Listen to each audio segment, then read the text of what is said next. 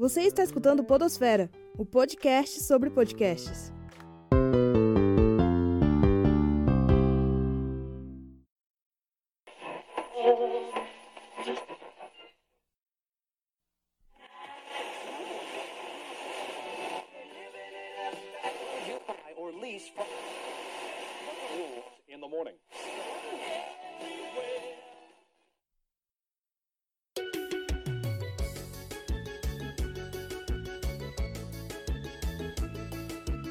Olá, sejam bem-vindos a mais um episódio do Podosfera. Meu nome é Luiz Gabriel e não estou sozinho aqui não.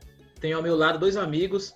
Por favor, se apresentem. Fala galera, aqui quem tá falando é Gabriel Queiroz e hoje vamos falar de muita coisa interessante. Oi, pessoal. Meu nome é Vinícius Rezende e espero contribuir da melhor maneira possível para esse podcast.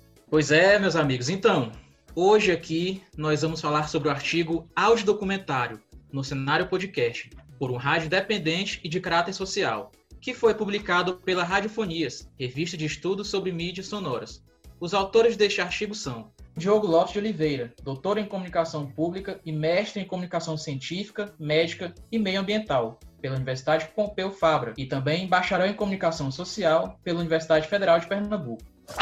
João de Jane Assunção da Silva, mestre em educação pela Universidade Federal da Paraíba e bacharel em comunicação social pela Universidade Federal de Campina Grande.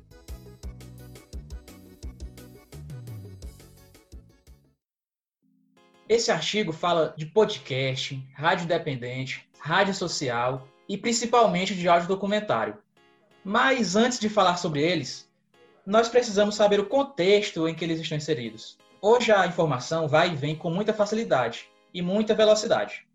Isso se deve principalmente pelo avanço das tecnologias digitais de informação e comunicação. Por meio de smartphone, você consegue ter acesso à informação de qualquer lugar, mesmo na fila do banco ou na mesa do bar, a qualquer hora. Além de alavancar o modelo de cultura participativa, ou seja, comunidades não existem apenas fisicamente, mas também virtualmente. E por incrível que pareça, essa evolução também chegou ao que entendemos sobre rádio. Por conta desse acesso fácil às ferramentas tecnológicas, é que conseguimos vantagem de termos mais liberdade em relação ao que consumimos. É, a gente pode escutar onde a gente quiser, do jeito que a gente quiser, o que é uma característica dos conteúdos sob demanda, as assinaturas de feed e tal, que é uma ferramenta que facilita o acompanhamento das novidades dos canais que nos interessam mais. E isso não nos deixa mais presos à, à rádio de pilha, por assim dizer, onde a gente precisava ficar esperando a programação. Agora é possível baixar o programa no seu aparelho de celular ou no computador, enfim, e escutar de novo a qualquer momento, infinitas vezes. Como, por exemplo, o seu áudio de, zap zap. Então, isso com certeza. Hoje em dia a gente tem uma vasta é, opção de conteúdo no nosso celular, a gente consegue ter acesso a muita coisa em qualquer lugar, desde que você consiga ter uma rede, né, para você ter acesso a essa infinidade de conteúdo. Então, assim, é uma coisa realmente revolucionária que a gente tem hoje em dia. Dito tudo isso, vamos então para o nosso primeiro tópico, que irá falar sobre rádio independente e de caráter social. Primeiramente, vamos explicar o que é a rádio social. E para essa missão, eu chamo meu colega Gabriel Queiroz. É com você, meu amigo. Então, meus caros amigos e também queridos ouvintes, a rádio social, ela seria como iniciativas radiofônicas que elas fortalecem a comunicação popular e cidadã. E o objetivo dela é justamente disseminar conteúdos comunicativos de caráter educacional e também cultural. Isso é muito importante por quê? Porque ele acaba dando espaço para pessoas e grupos que antes não tinham fala, pessoas que antes dependiam de meios de comunicação tradicionais para poder falar sobre seus conteúdos, sobre seus interesses, elas, elas de uma certa forma tinham essa dependência dos meios de comunicação tradicionais. E a partir de agora não. Se elas têm de uma certa forma ali instrumentos em que elas podem se comunicar, elas podem usar isso e poder produzirem seus conteúdos e tudo mais. Mas quais são os exemplos práticos dessa rádio social?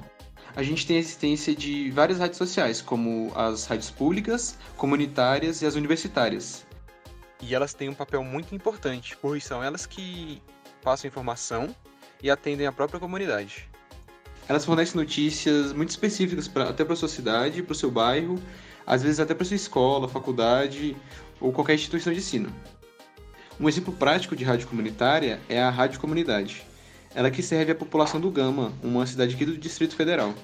Ela atualiza a população sobre vagas de emprego e dá até visibilidade para artistas regionais, além de dar a situação do trânsito local.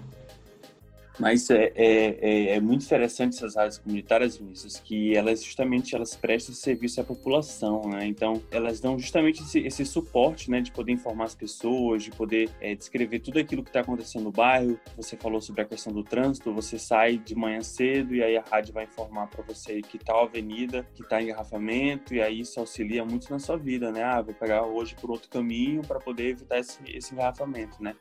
Então, elas são, assim, são rádios que só tendem a agregar a vida da comunidade, a poder melhorar a vida das pessoas. Dentro do conceito da rádio social, a gente precisa falar sobre a rádio independente. Ela que se tornou muito mais democrática, por conta daqueles avanços tecnológicos que meus amigos falaram anteriormente. Bom, a rádio independente não tem obrigatoriedade nenhuma em ter interesse social ou comercial, ou até mesmo vinculação com qualquer empresa de comunicação. É isso que dá oportunidade a iniciantes e até pequenos produtores de rádio.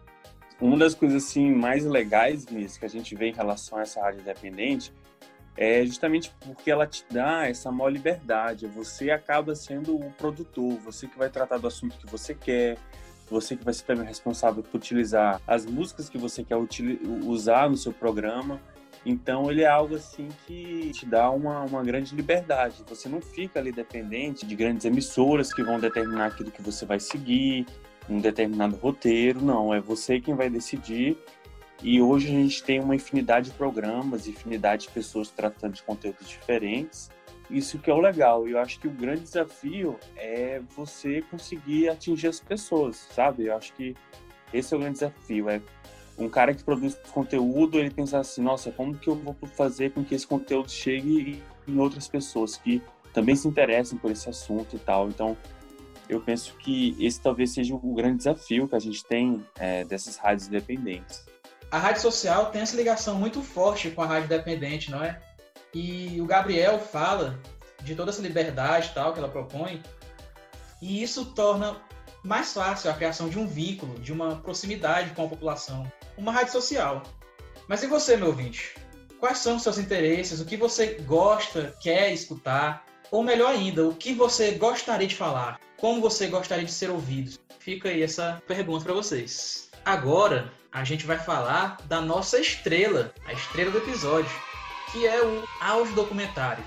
Inclusive, a base de todo esse artigo são os audiodocumentários Carnaval em São José de Solonópolis, A Tradição do Interior do Ceará, e Um Pé de Coaçu, Meu Lugar e Minha História, que foram produzidos pelos autores do artigo, João de Jane e Diogo Lopes. Inclusive, Luiz, o Um Pé de Coaçu, Meu Lugar e Minha História, ele ganhou dois prêmios no ano, no ano de 2018. Ele ganhou o microfone de prata e ele também ganhou a menção rosa Dorothy Stein, como o melhor programa jornalístico radiofônico.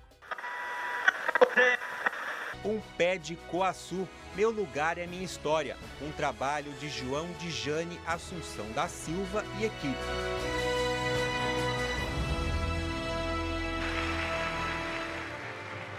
Boa noite a todos e a todas. Primeiramente, eu gostaria de agradecer a CNBB por abrir visibilidade para trabalhos do rádio autoral e também agradecer a professora Lígia Beatriz Cavalho de Almeida, que é radialista e doutora em comunicação, e que, junto com a comunidade do Coaçu, a gente trabalhou o empoderamento e a expressão popular, trazendo para essas pessoas uma forma de dar visibilidade à sua cultura, ao seu lugar, que muitas vezes não é abordado pela a, a, a comunicação em massa, e dizer que eles têm muita história e muito muita coisa para mostrar. Então, esse prêmio é para a comunidade do Coaçu, para as crianças e jovens que ajudaram a construir esse trabalho. E muito obrigado a todos.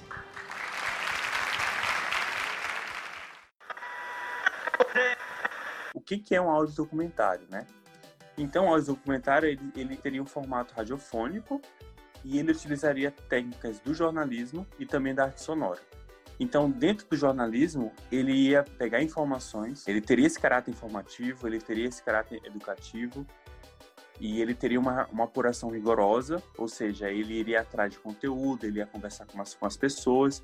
E isso a gente vê muito evidente no Carnaval em São José de Solonópolis. Porque você vê que é um, um áudio documentário assim riquíssimo, porque ele é um áudio documentário que conversa com as pessoas que criaram o carnaval na cidade e tudo isso, essas informações enriquece bastante todo esse conteúdo.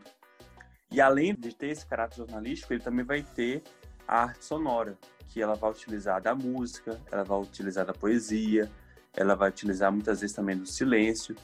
Então, dentro do áudio documentário do carnaval, a gente consegue escutar as próprias marchinhas, a gente consegue escutar vários instrumentos de percussão e tudo isso acaba dando pra gente uma, uma imersividade. Parece assim que você tá dentro do carnaval, parece que você tá lá com as pessoas, parece que você tá junto ali. É algo assim que é incrível. E foi uma experiência que quem escuta, é, acho que vai gostar bastante, entendeu? Assim, ainda mais quem gosta de carnaval. Bom, a parte da arte sonora que o Gabriel falou, ele é um dos elementos fundamentais para a conquista de um público e, consequentemente, dos próprios objetivos não apenas no áudio documentário, mas também em todo o movimento do podcast. Inclusive, o texto traz algumas características para alcançar esse público e os objetivos. Bom, eles falam que tem que ser atraente, divertido, criativos e inovadores e que também sejam compreensíveis. Bom, ouvinte, e se você quiser ver tudo isso na prática, a gente recomenda que você escute esses dois audiodocumentários que a gente falou mais cedo. Um Pé de Coaçu, Meu Lugar é Minha História, e Carnaval em São José de Solonópole, a tradição no interior do Ceará. Então é isso, meus nobres ouvintes. Agradeço demais a paciência de vocês por terem nos escutado. E encerramos aqui mais um episódio do Podosfera. Até mais.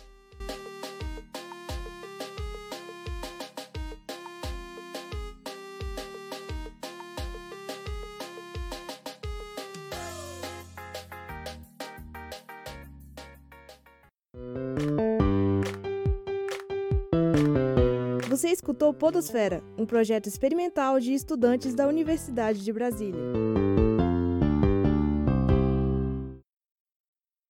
Produção, apresentação e direção: Luiz Gabriel, Vinícius Rezende e Gabriel Queiroz. Orientação: Professor Elton Bruno Pinheiro.